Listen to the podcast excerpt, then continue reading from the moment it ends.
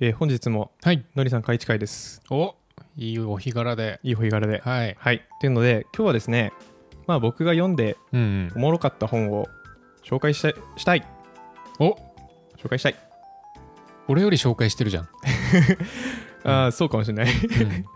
ただ僕はねの内容どうのというよりはちょっとまた今日も体験型エピソードになってしまうんですが はい。あの世界で戦うプログラミング力を鍛える本っていう楽しみ、これ。なんかうん。なんでしょうねプログラミング界の魔本みたいな本があるんですけど、すごそうん、激厚なん激分厚なんですけどう。、いや、分厚いね、マジで。まあ、コーディング面接うん。と呼ばれる、えー選考形態ですねうんうんうんうんの、まあなんか対策本みたいなもんで、はい。まあ189問うんうんコーディングの問題が入ってる本ですとなるほどね。これ、あの、弊社の CTO も購入してましたよ。あそうなんですね、はいまあ、採用とか考えるなら確かに大事かもしれないですねうん。で僕あんまり強プロとか、うん。えーやってなかったうんうんうん。というので Kindle でも安くなってたタイミングがあったんではい。そのタイミング買ってうん。で中身見てみてうん。問題解いてみてはい。こりゃおもろいと思ったんでおお。で、物理本まで買ってしまったと。物理本買ってしまいましたはいなので Kindle 物理本、はい。え2つ購入えー、締めて9000円いかないぐらいですねす ごいね、こ れ。たっけえ、これ。あ違うわ Kindle 安かったんだ Kindle 安かったんですけどうん。物理本4200円ぐらいしたんで高っマジ。はい多分えちなみに Kindle いくらの時に買いました覚えてないですねまあでも1400円とかだった気がしますこれ一回日替わりセールになったことがあったんですよこれ、はいはいはいはいその時500円でした、まあのりさん持ってる本大体そうですからねそうなんですすいごい強いなんか主婦みたいそうなんです安い時に買って積んでおくっていう、そうですね うん、まあでもおもろかったんでちょっとこのおもろさを経験してもらいたいですはいぜひ、はい僕まだ積んでるんでそうですよねはい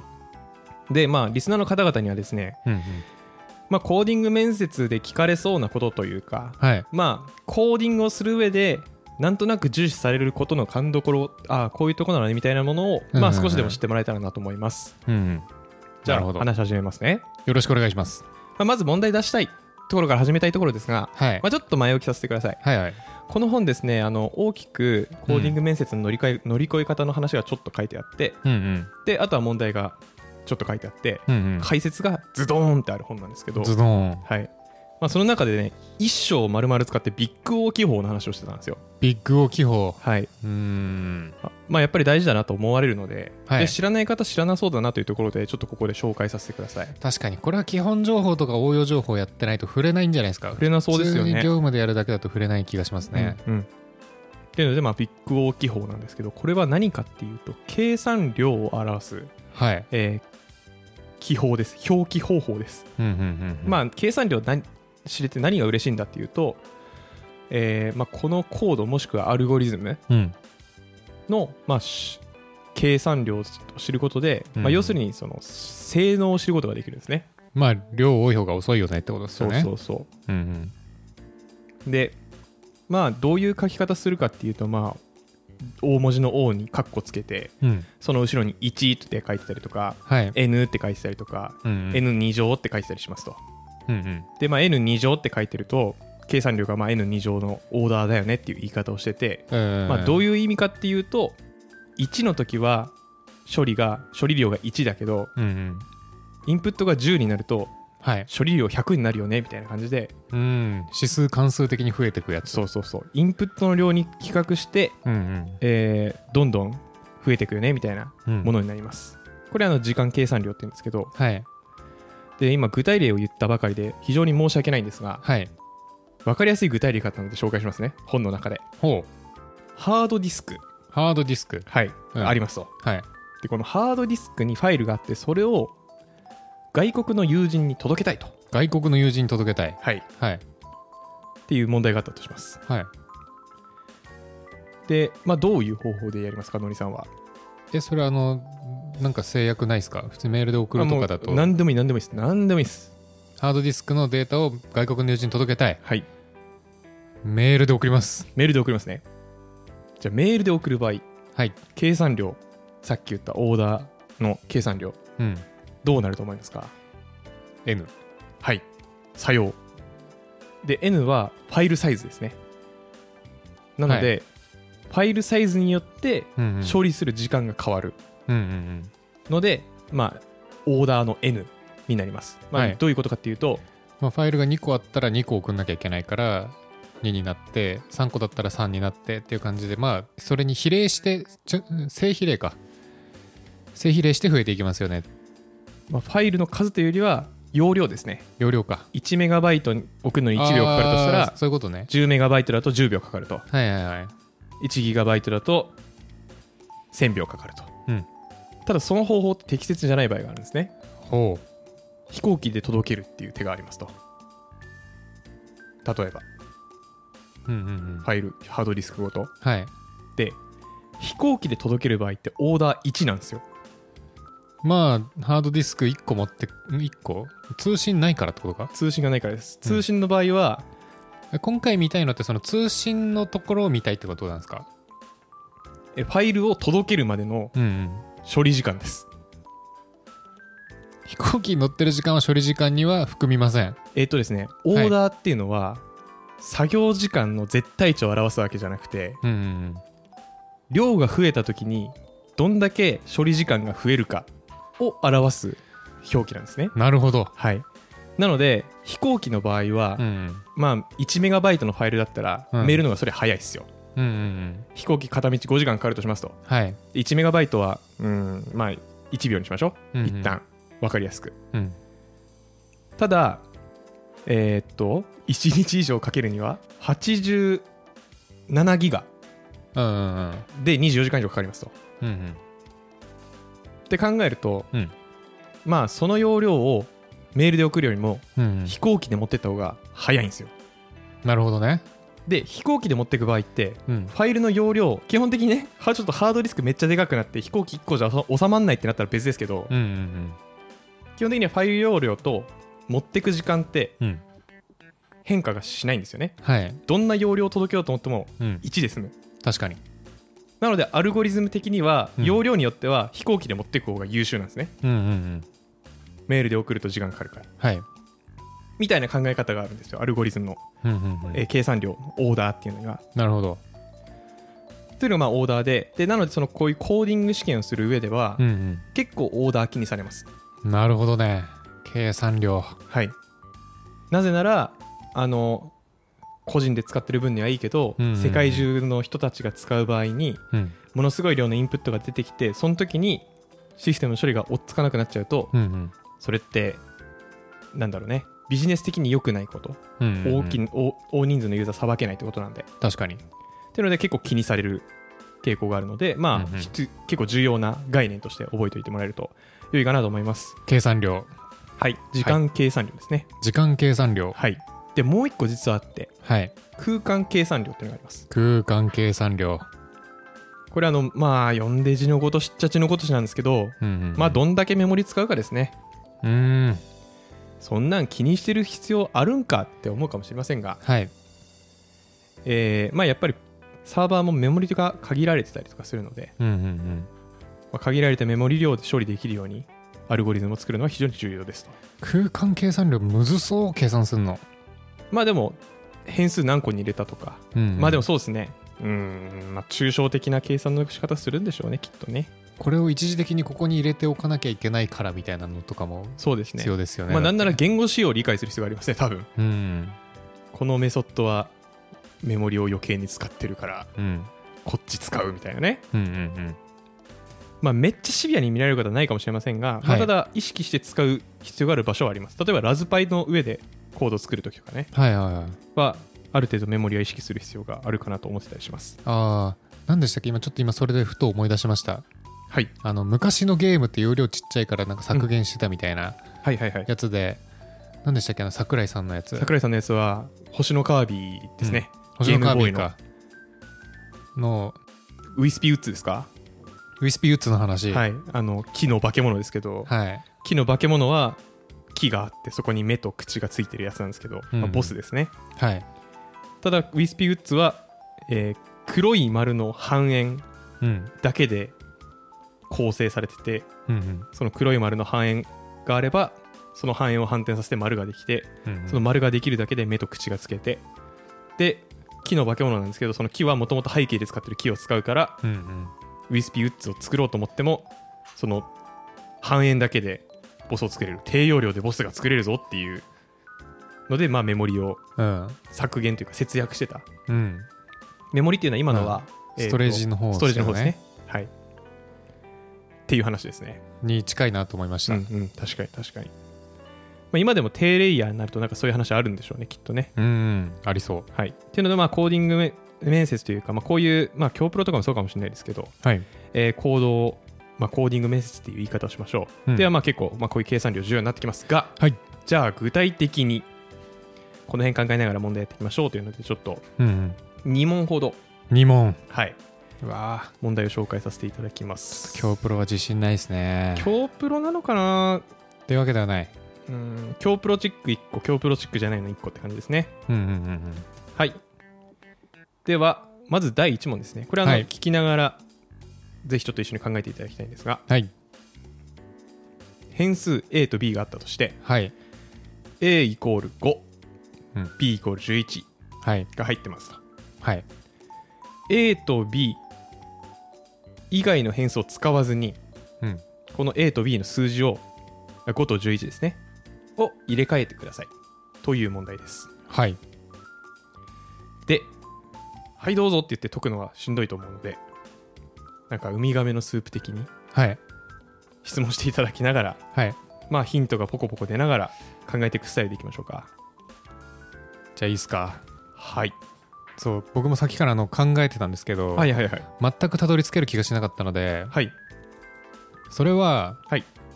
あちちなみにウミガメのスープはわかるか解説お願いしますはいウミガメのスープというのはですねなんかあるなんか特殊な事実みたいなのがあってそれを判明させるために質問を質問形式で質問をしていくんですけど必ずイエスかノーかで答えれる答えしかしちゃいけないっていう質問を繰り返して答えにたどり着くというゲームでございますはいはいありがとうございますじゃあ早速質問いいですかはいお願いしますそれは変数以外なら使っていいんですか脳です定ノー数です使えるかってことですねはい脳ですメモリを最小限にしたいので、こういう背景になってるのではい他は使ってはいけませんまあ正直シンプルすぎてはい何の情報が出せるんだろうとすら思います それははい最大入しますか最大入はしますまあ最大入しないと何もできないですもんねいやですよね、はい、うわ待って出そううん、でもまあやれることって限られるじゃないですかめちゃめちゃそうなんですよなのでできるはずですなんか抽象的ですけどえー、っとうわ待ヒっント出してましょうかいややめてくれわかりましたヒント引き算使いますか使いますやっぱりはいいや引き算したんですよ、はいはい、ちょ僕の中のじゃあ今のところの頭の計算式言っていいですあかお願いします今、えーっと A に5が入ってて B に11が入ってましたはいなのでまず B イコール B-A はいはいはいはいで6を B に代入しましたはい続いて A に A たす B をやりましたはいはいはい そうすると A は11になって、うん B は6になったんですよはいはいはいはいいけた ではいはいはい B に続いて A-B を入れるうんうんうんと5になるはいあ入れ替えれた大正解ですおえーこれすごくないですかすごい引き算と足し算だけでできたそうええね普段やろうと思ったらね、はい、 C 作ってうん、 C に1回どっちか入れてはい入れ替えてはいはで C をもう1個の方に代入して入れ替えたってやるじゃないですかいうん何も考えなかったらうんうんこれ実は B A と B だけでできるんですねこれはなんか今あれですねメモリ使用えメモリメモリ計算量を節約した感じがありますはいそうですそうです時間計算量はなんかあんま変わってないような気もしますまあ時間計算量はあんま変わってないかもしれないですねうんまあ問題としてやっぱ考えしろを作るためにはい A と B 以外使うなっていう問題だったのでなるほどね、はいおもろこれね脳汁出ましたね確かに僕はこれはうわなるほどと思ってそうだよねあそういうことかはいありがとうございますはい暇人プログラマーの週末エンジニアリングレッスンからお知らせです5月11日土曜日14時半から日本橋ラクーンビルでポッドキャストの公開収録ライトニングトーク会を開催します詳細はチャンネルの説明欄にあるリンクもしくはコンパスで「暇人プログラマー」で検索をお願いしますたくさんエンジニア仲間を作りたい人集まれー懇親会もあるよーじゃあ2問目ちょっと情報量が増えそうで怖いんですがいけると信じて、はい。でまあこれもまた計算の問題なんですけど、うんうん。 A の3乗プラス B の3乗イコール C の3乗足す D の3乗っていう式を思い浮かべてください A の3乗足す B の3乗足す C の3乗足す D の3乗。えっと ABCD があってはい。それぞれの3乗があるはい。を思い浮かべてくださいあります。で A の3乗足す B の3乗うん。イコールイコール。 C の3乗足す D の3乗はい。が成り立つ数字を見つけてほしいんですけど、はまあ、そんなんいっぱいあるじゃないですかあ。はい。 A と B と C と D 全部1だったら成り立つじゃないですか成り立ちます。みたいなものを見つけるアルゴリズム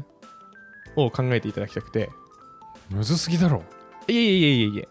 フェルマーの最終定理じゃん。いやそんなことないそんなことないですそんなことないですそんなことないですあの同じ数字使っていいんで同じ数字使っていいんだ。はいなんでフォア分で何も考えないとフォア分でうんうんうん。えっ、と ABCD 全部1000以下だとするとはい。フォア分で A を1から1000まで見てうんうん B を1から1000まで見て C を1000 1から1000まで見て D を1から1000まで見てっていうのをフォア分で4個うんネストさせて、うん。 if A の3乗足す B の3乗イコール C の3乗足す D の3乗うん。だったらプリント ABCD っうんうんうんうん。てやるコードができるんですよ確かに。なるほどね。4分を4ループさせればいいと。そうですでもそうすると計算量えぐいことになっちゃうよねってそういですう話かこ。れ計算量 N の4乗になってます確かに。フォアが4つ重なってるんではい。っていうのではい。オーダー N2 乗にしてほしいなーっていう問題ですオーダー N2 乗。はい今何乗なんだ今4乗ですフォアが4個重なってるんでそうか。はいフォアが2個しか重なってないうん。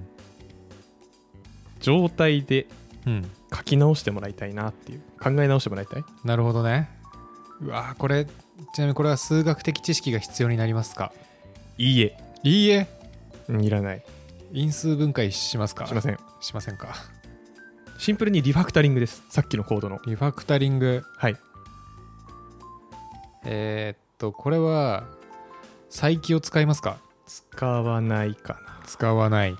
でもなんか悩んでいる。え再起ってどういうイメージですかすみません改めてで再起処理っていうのはか例もえしれなばい関数 A があった時に、えー、と関数 A の中で自身を呼び出す処理のことですねやりませんやりませんうんループの書き換えといえばか再起じゃないのかそれ結局ループしますもんね再起してもそはいなんでオーダーは変わんないですよねううん確かにはい三乗三乗あんま意味ないです三乗は乗に意味ないっすなよいですないでねすないです2乗でもいいですですよ4ね乗でもいいですなんなら乗じゃなくてもいいうんまあそうですねそうかなそうなのかな多分そうですまあふ問題の複雑度は変わりますよね、まあプログラム的には変わんない気がしますね確かにそうですよね、うん別に乗類乗の数の部分ってフォーループに関係ないですもんね関係ないですねあじゃあ今完全に俺の中ではもう今 A たす B イコール C たす D のいいで方すよ式になってる多んです分けど多分いいと思いますそれは左辺と右辺を入れ替えるみたいなことしますかしません多分してないと思うしてないですなんでしょうね考え方によってははい A たす B イコール C たす D 成り立つかなって思った時に実質引き算してるじゃないですかあれですよね A- A-D イコール C-B みたいななんか移行したらあまあそんなことはしてないですああはいあのもっとシンプルもっとシンプルはい本当に A たす B イコール C たす D のまま考えるえっ、とそれは A と B と C と D がそれぞれ異なる値だった場合でもうん成り立つアルゴリズムですか、はいそうですね本当に総なめした上で全通り出す必要があるので、ああ全通り出すんだ全通り出す一パターン見つけるじゃダメなんだダメですいっぱいありますからね一全部1の時も出ますし全部2の時も出ますねうんうんうんうんてか全部同じ値だったらそれは成り立つ、どの時でも成り立つよねはいでもそうじゃない時も成り立つんでその辺の数字を全部あの出すっていうプログラムですねアルゴリズムで今フォアのフォアループの 4, 4階層はいになってしまってるのでなってる2階層ぐらいにしてほしいなっていう2階層すごいなんか本当に不思議な話ではいあ、まあ、ちょっと考えてもらいながらつなぎでお話ししちゃうんですけど、うんうんね、40ループだとやっぱり今1000って言いましたから1000の4乗回、とんでもないね、はい、計算しなきゃいけないんですけどねで同じことやろうと思っても実はこれ n の2乗のオーダーなんで、まあ、答え言ってしまうとオーダーだけ、はいえー、1000×1000 足す 1000×1000 にできちゃうんですね足し算なんで節約分で言うと 1000×1000×1000 ってなんぼ ?1 兆一丁1兆が200万ぐらいに節約できるんですねえー、すごすぎだろすごいですよねでかいですよねこの効果はそんなの俺のちっちゃな脳みそから出てくんのか出るんですね、計算量だけで言うとねえー、えーマジでそうこれ面白いんですよだからえちなみにさっきのえっ、と足し算が入ってきたのは解放のヒントになりえますか、足し算が入ってきたのはあの線掛け線ん線掛け線足す線掛け線っていうことじゃないあであすオーかダーの話ですかはいまあまあまあヒントになりえますねなりえるんだまあ、今ヒント言うとだからつまり200万ってか 1000×1000 足す 1000×1000 ってことははいフォアループ2個が2乗2乗フォアループ20うんが2個あるってことですね言ってみれば分かりますわかりますわかります、はいはいはフォーループ2個の次にフォーループ2個が動くってことですよねいそうですねそれがネストしてないとそうですね、まあ、やっぱり ABCD があるので、はいまあ、全部舐める必要は絶対あるんですよねうーんでただ全部舐めるときに重なってるとやっぱり回数が増えちゃうので、まあ、分割しましょうとなんでさっき40になってたループがうん半分半分に分かれて、うんうんうんでうまいことやって、えーイコールというか ABCD を出力できるとうんうんうんうんそれ4分のループ数は別にでも関係ないっすよね今回のあれにそうですねまあさっきで言う、まあ別に10でも100でもよくて、ただ1000だとさっきみたいにね1兆と200万でこんなに計算量違いが出るんだっていうのがまあ感じられるっていうところが、じゃないですかねなるほどねまあ、参考までに10でやると、はい、えーっと 10×10×10×10 千違う1 1万万1万と200になるんですね、うん、これも結構違うイメージになりますね確かに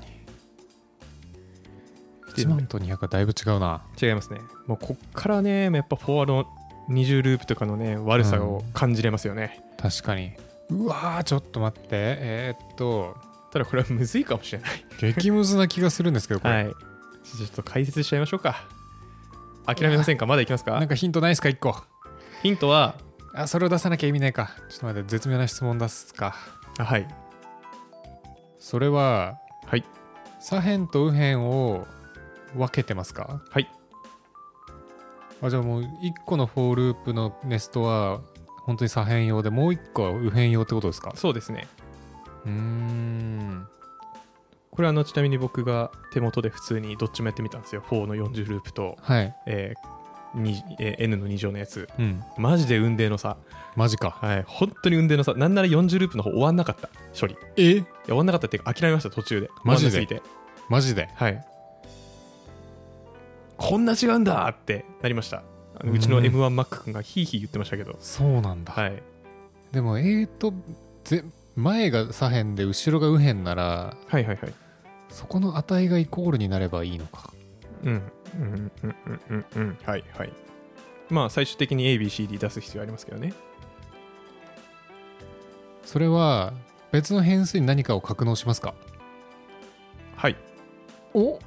はダメだでももう1ループすることになるなこの方法だとほう。僕のたどり着いた今できる一番のそうですね。喋りながら答えいいにですかたどり着く可能性ありますからね。とりあえず前の項のフォーループあるじゃないですかはいそこで、えー多次元配列でえっ、といや多次元配列じゃなくていいかえっ、と左辺の計算結果を突っ込みますはい配列にはいはいはいで次に、えー右辺の右辺用の変数も作りそこに右辺の結果を格納しますうんうんそれをその次のループで全部回して、えーっと一致してるかどうかをチェックしてあだからあれだねやっぱだから多次元配列じゃないとダメか A と B の値と合計値かなうんうんうんの多次元配列を残してって、えー左辺用と右辺用の列作りますとはいで多分それぞれ100万個ずつ格納されると思うんで、うんうんえーっとこの時点で200万回計算されますと、はいで、えー最後のループかますことによってもう100万回動くんでえ違うなあ違うあ合ってるかもう100万回動くんですけどあれそんな組み合わせやる必要あんのかこれ一個一個うんあれ2つに分けた時ってもしかして1位の値になる1と1だったらん1の値にはなんないですね答えは多分例えばですけど100になる組み合わせは何個かあるみたいな感じだと思います言ってる意味わかりますよねあーそっかはい1100と101同じだよねってことかそうそうそうそうそうそうああこれあれ使いますか組み合わせとか順列みたいなやつ脳ですね脳かはいうわーダメだ俺だと300万が限界だいやでも頭ですごいよくよくって感じですけどまあポイントはオーダーであるっていうところはポイントなんですけ ど、はいえー解説というかはいはい答え的なところで、うんえっ、とのりさんのアプローチ非常に惜しいですほもう一歩だったと言っても過言ではないうマジかはい、えーまずループはですね右辺と左辺で分けますはい、まあじゃあ一旦 CD 最初にやって AB 後で処理することにしましょうかうんうんで、えー、と C と D でえー1から1000までループを回して、うんえー次の作業をします、えーこの作業は C の3乗と D の3乗を足したリザルトっていう変数を作りますとうんうんでそのリザルトと C と D を使ってハッシュを作ってハッシュはいまあハッシュディクショナリーハッシュはあれですねハッシュ関数じゃなくてそういうことかディクショナリーとか、はいハッシュって呼ばれる方のあの波括弧にうんキーとバリューが入ってるあれですね、うんうんで、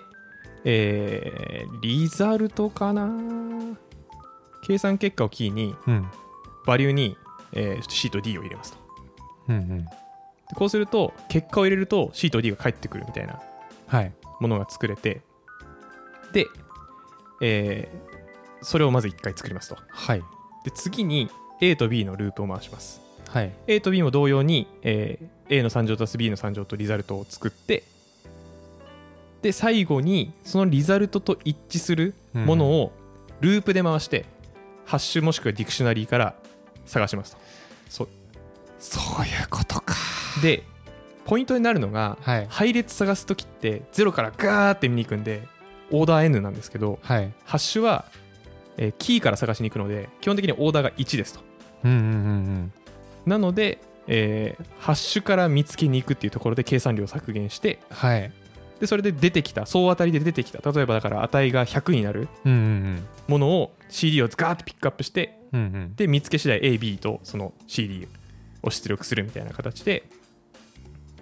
えーす最終的に総当たりなんですけどそのハッシュのうーんこの答えの総当たりはまあやるんですが、まあ、それも言ってそんなにないんで、なるほどねもう配列のキーみたいになっててそうですそうですえっ、とまあ配列だったらキー指定していきなり取れるよねってことですかそうですそうですでキーの中にはそのさっき言った例えばその100になる組み合わせですね1100 100うん100というか、ちょっと数字具体的に言えない言えないんですけどそのペアがポンポンポンポンって入ってるんで、うんうんそのペア全部ベッてひっくり、えっと、引っ張ってきて一致した AB とともに出力すればいいというので、えー最終的にオーダー N2 乗でできるっていううんうわーマジかここからまハッシュあそうですねーはい結構僕この本の問題解いてて思ったのは、うん計算量を削減するには結構ハッシュとかディクショナリーはいはい有効だぞっていうのがすごく学びとしてありましたね。なるほどねなのでわあそうこういう複雑な処理するときはデータを配列のまま処理するんじゃなくて一回そういうハッシュとかディクショナリーに入れてキーバリューの形にするとうんうんうん後で処理するときにあの探し出す手間がものすごく省けるとなるほどねなのでこれはあの普段の業務でもなんか非常に生きるなと思って読んでましたこれね生きるんですよ生きるんですかははいい今ちょっとね話聞いててあはる、いとある実装を思い出しましたほうはえっ、とねルックアップテーブルっていうテクニックなんですけどほうほうほうもうほぼハッシュみたいな感じですね if 文で if 文とかスイッチ文使ってもしこうだったらこの変数にこれを入れるみたいなっうんうんうんていう if 文がめちゃくちゃ並ぶ時あるじゃないですあかーありますねはいあの時って if 文でやっちゃうと先頭から計算してっちゃうんですよ、はいなんですけどもう最初にハッシュテーブル作っとくんですねほうで、えーもし文字列がこれだったらっていう条件の部分をキーにしとくんですよはいはいはいそうすると変数名でキー入れるだけでその作っといた配列から値取ってくれるんで少ないい計算量かつすごい可読性高く取れるんですよなるほどそのテクニックをルックアップテーブルっていうんですけど、へえそれを知ってたのに解けなかったいやマジで同じ話ですねはいそれそうですね繋がらなかったああールックアップテーブルって言うんだそれへえはい初めて知りましたマジかまあでもいいですねまあこうんこれがねちょっとねあのまあ僕とノリさんは今気持ちよくなってるんですけどはいまあ今いない順平だとかうんえリスナーの皆様にどれだけ届いてるのかっていうのは非常に不安なところではあるんですけどこれね多分順平だったら届いてな いですよこいない中でこんなこと言うのも失礼ですけどどうだろうな順はい平後で聞いて感想を言ってほしいなうんあのいつものねよくわかんない時の顔する気するわこれはいまあ、っていうのでね、はいあのこれ今、えー、と189問あるうちの、まあうんたった2問を紹介させていただいたんですが、うんうんうんえーこういう感じのねちょっと非常に何でしょうし問題ごとに、うんここがポイントだよみたいなのが含まれた問題がうんうんいっぱいあるんですよ、これなるほどね1問目だったら工夫がやっぱり必要でで、はい2問目もやっぱ工夫が必要でしたとっうんうんていうこういうあこの問題だとこういう工夫が必要なのねっていうのがなんと189も入ってますとすごい多すぎだろおい、まあ、全部やるにはね、やっぱ1年以上かかりますよ多分こんな いやもうそうだよだって1日1問やって半年だけど、まあ、僕実績値1週間で11問か12問ぐらいですああじゃあ本当にそのペースでやったら1年そうっすね弱って感じそかうっすねライトなやつはね、うんまあまあライトに終わるんですけど、うんヘビーなのもあるんでやっぱり、うんうんうんまあでも言って面接試験想定なんで長くても1時間とかかなうんうん多分、まあもうちょっとかかるかもしれないですけどはいまあでも結構ねなんか他の技術書に比較と比較してはい体系的ではないにしろアウトプットできる知識がつくと思ったんですよ使える知識っていうんですかうんなぜなら使わされるからなるほど確かにはいそうだわなうんうんっていうのでねちょっとねこの本おもろかったんでいやなんかコードの書き方変わりそうって思いましたね変わる、これは変わるるマジで変わるうんあの駆け出し層の方もはなんかまだそんなん早いよって思うかもしれませんが実はそんなこともなくほう本当ですかなんか今のところ僕これ中級が変態になるためのやつだなっていう気もしてるんです けどああまあどうだろうなうんやれって言われたことをうんこの本だとブルートフォースで解くって言ってるんですけど、はい例えばさっきで言う4の40ループでとりあえず書いてみるみたいな、総当たりってやつですねそうでですそうです、はいで4の40ループでコードを書けるようになると思うんですよ駆け出しの方も最初に、うんうんでは書けるようになったわって言って、まあ、どっちのベクトルに尖っていくかだと思うんですけど、うんうんうんそうですねユーザーがたくさんいる系のシステムやってる人は計算量言われると思うんですよね僕は確かにパフォーマンスとかうんでそのパフォーマンスって学ぶ方法結構むずいと思ってて僕はうん初めてこれだっていう本に合いましたこのパフォーマンスとかに関しては確かになんか基本情報とかでもそれは出ますよはいとはいえいやそうだよねそうあのソートがさなんかクイックソートは ON ログあ ON んログ N ログ N ログ N N2 乗かなはい、あじゃあログ2の N 乗かまあ、置いといて、うん細かいことはとか言われますけど、うんはてってなるもんうん、暗記じゃ暗記じゃない暗記じゃ暗記じゃないだしとりあえずバブルソーター押せクイックソーターは早えみたいな そうそうそうそうそうで自分のこう書いてるコードのねなんかうんオーダーなんてね、まあまあまあう動いてるし単体テストも動きますからこれでねまああと高級言語使ってたら裏側で何してるか分かんないですよまあねあの4文とかも実は裏であの最適化してたりしますからねあれまあそうですねうんでとはいえ僕あの1年目で最初に入ったプロジェクトうん API 遅くてうん直す羽目になったんで、マジかはい、あの総合試験の後かな、うんうんあと総合試験中かうんうんうんすすいませんって当時思ってましたけどえーとはいえなんだろうだってしょうがないじゃないかぐらいの気持ちだったんですけど え和樹はいえなってたんですけえどなってたねはいなのでちょっと求められる人いるんじゃないかなと思っててでそういうのにちょっと詰まってたりとかうん気にされてる人はぜひちょっと読んでみると良いかなと思いますいやー楽しいです絶対これうんこれめっちゃ面白い本当に面白い、っていうのでまあはいいろいろ本読んでるわけなんですが、まはあ、い年末あたりにもね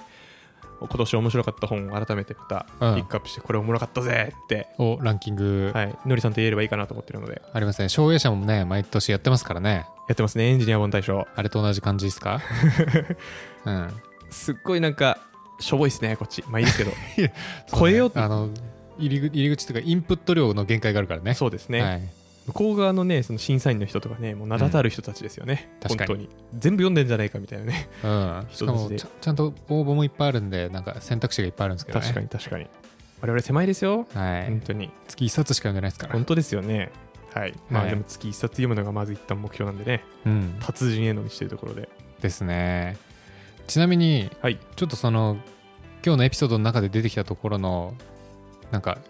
5位の質問というか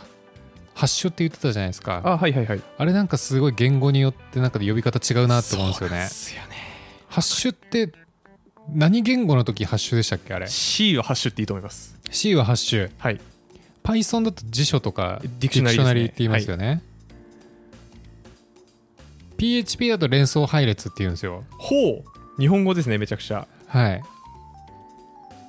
英語だとねなんかねアソックって出てくるからアソシエイトなんちゃらだと思うんだけどちなみに Ruby はハッシュですね Ruby はハッシュなんだはいで JavaScript はないんですよねそういうのがえないのそうなんだない確かオブジェクトになっちゃう不便あまあオブジェクトかうんあまあオブジェクトあればいいか、うんま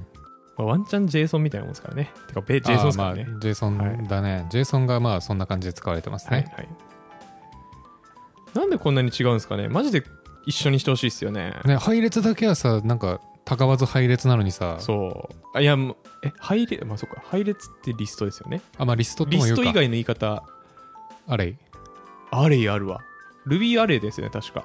Ruby アレイか PHP もアレイですねで Python リストですねおなんなんマジで確かにちょっとねみ英単語としての意味の違いよく分かってないですアレイがもうそれ系のやつちょっと今おさらいしてみますタプルとかもあるじゃないですかセタップルあトりまとすか、ね。タプルありますね。タプルセットはタプルセットですね。タプルセット以外見たことないです。タプルセットあ、タプルとセットはああタプルとセット以外見たことない。そうだよね、はい。タプルが、えっと、変更できない配列ですよね中身をはいはいはい。セットはなんだ重複は、重複なくした配列ですね。あ重複をなくした配列か、はいそうだで、ストリングイント。まあ、イントはね、ビット数どうのとかしてありますけどね。あだーから小数ちょっと分かれる気がするな。フロートフロートとかショショートって、ショートあるわえショートってちっちゃいイントじゃねちっちゃいイントだっけあれダブルじゃ小数ダブルじゃなくてダブルか。でもダブルとフロートはあの別かち違いますねあれ倍精度だからそうか。他なんかあるかなえちなみにあの JavaScript はイントがなくてナンバーですねは出ました 出ましたはい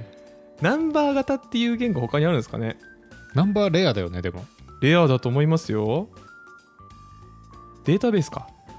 データベースオラクルのデータベースあナンバー型ってあるなうん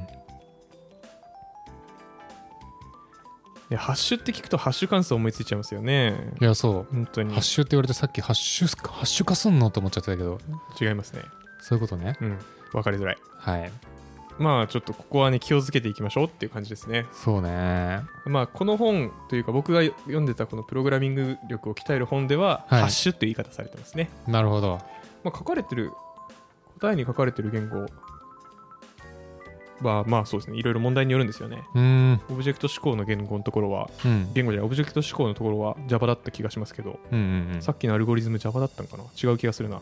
関数で書かれてたからうんうーんうんまあちょっと注意していきましょうそうですねありがとうございます、はい、いい気づきでした終わりますか。終わりますか。はい。はいでは、えー最後、えっ、と、ハッシュタグ、暇人プログラマーで、ハッシュ、ハッシュ、ハッシュ、ハッシュタグ、ハッシュタグ。気になっちゃうじゃん。い やマジか、はいマジか。まあ、であの、コメントとか、えー募集してますので、はい。えー X にてポストお願いします。よろしくお願いします。はい、あとは説明欄に Google フォームからお便り送れるようになってますので番組の要望質問なんでも募集してますのでお願いします。はい、こういう問題解いてほしいとかもね、ぜひ、ほうきついな。おー震えちゃうぜそんなの、答えとセットで送ってください。はい、読まないでね答え部分は。そうね。はい、そこチャレンジして。あたかも出されて、えー悩んだ上でうん。リアルタイムに解いたみたいなまあでもね、感じにするんで、まあでもね、あの本当にそういう時はあの大体僕と順平がメール読んでないんで、ああそうっすねあの確かに確かに読まないでくださいって言われる時ありますからね。まあ大体言ってますね確かに。はいそうですねうん、うん。そうじゃないと成り立たないしねははいではお願いしますい、はいでは引き続きまた面白いトピックあったら共有します、よろしくお願いします。はいではまた次回バイバイ。さあ皆さん次の商品は目玉商品ですこちらめちゃくちゃでかいエンターキーわあ、大きい。これがあるとストレス発散生産性アップ快適な睡眠もえ、枕にしちゃうんですか。こちらの商品はお値段なんと1024円わお、二の十乗。そして今番組終了1時間以内に Google フォームよりお便りを送った方はちっちゃいスペースキーもついてきますポケットに入れて持ち運べますね。番組の高評価フォローもすると会員割引なんと90%オフえ、ほぼただ。今すぐご応募暇人プログラマーからお知らせです暇プロメンバーとメンタリングしたい人を募集しますどうやったら中級エンジニアになれる悩みを相談したいなどなど相談内容は何でも OK ですメンタリングを通じて何か気づきを持って帰ってもらえるように頑張りますエピソード説明欄の方ではなく番組説明欄の Google フォームから日程を選んでお申し込みください料金はもちろん無料各日程先着1名なのでお早めに